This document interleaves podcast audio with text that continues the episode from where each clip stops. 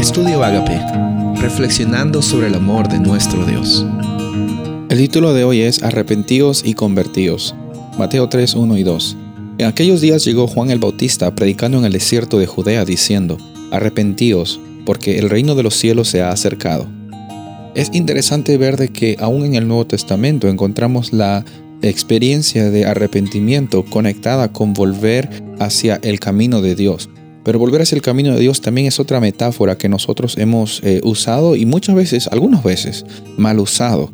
Porque volver a los caminos de Dios a veces eh, en nuestra mente viene la realidad de que nosotros tenemos que caminar ese, camino hacia donde nosotros nos hemos alejado para volver hacia Dios. No, eh, en realidad nuestra experiencia es simplemente voltear hacia la dirección donde está nuestro Padre Celestial.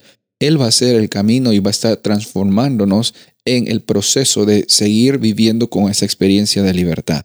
Por eso es que es necesario entender eh, que la experiencia de arrepentimiento y de conversión son 100% la obra que Dios hace en nuestro corazón. Pero ¿cuál es nuestra parte? Decimos, ¿qué es lo que nosotros podemos hacer? Eh, ven cómo a veces las preguntas vienen a nuestro corazón pensando que algo nosotros podemos hacer, que algo nosotros podemos poner en la mesa. Y, a veces eh, pensamos pues que tenemos de alguna forma u otra, tenemos que pagarle de vuelta a Dios o pensamos de que de alguna forma u otra algo es muy bueno para ser cierto. Bueno, bienvenido al Evangelio, bienvenida al Evangelio. El Evangelio es muy bueno para ser cierto, que Dios murió para que tú tengas libertad, es muy bueno para ser cierto, que Dios te dé la oportunidad de gracia, misericordia y libertad, es muy bueno para ser cierto, por eso, cuando sabes que son buenas noticias, tú sabes que eh, y entiendes que no puedes pagar de vuelta y, no, no, vives una vida de, de, escasez diciendo, ah, no, Dios, ahora sí, toda mi vida, eh, yo no merezco ser un hijo,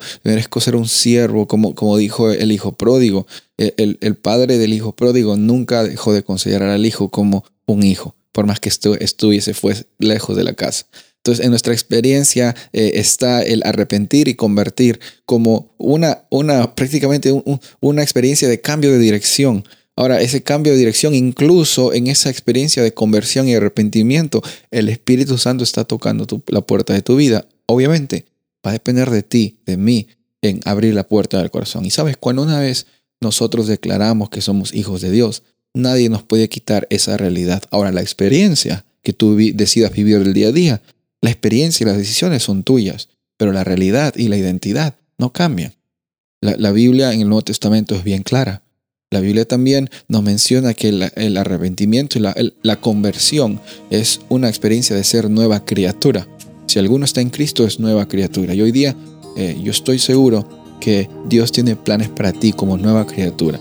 En cada momento, en cada circunstancia, Recuerda esta predicación de Juan el Bautista, el reino de los cielos ya se ha acercado, ya está aquí.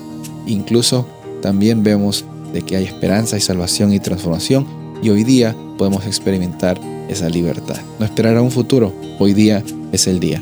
Soy el pastor Rubén Casabona y deseo que tengas un día bendecido.